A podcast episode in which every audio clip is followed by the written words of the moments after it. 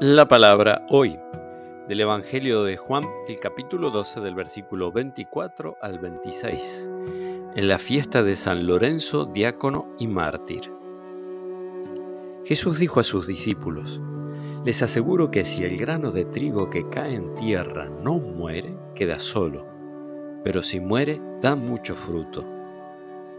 El que ama a su vida la perderá pero el que odia su vida en este mundo la conservará para la vida eterna. El que quiera servirme, que me siga, y donde yo esté, estará también mi servidor. El que quiera servirme será honrado por mi Padre. Palabra del Señor.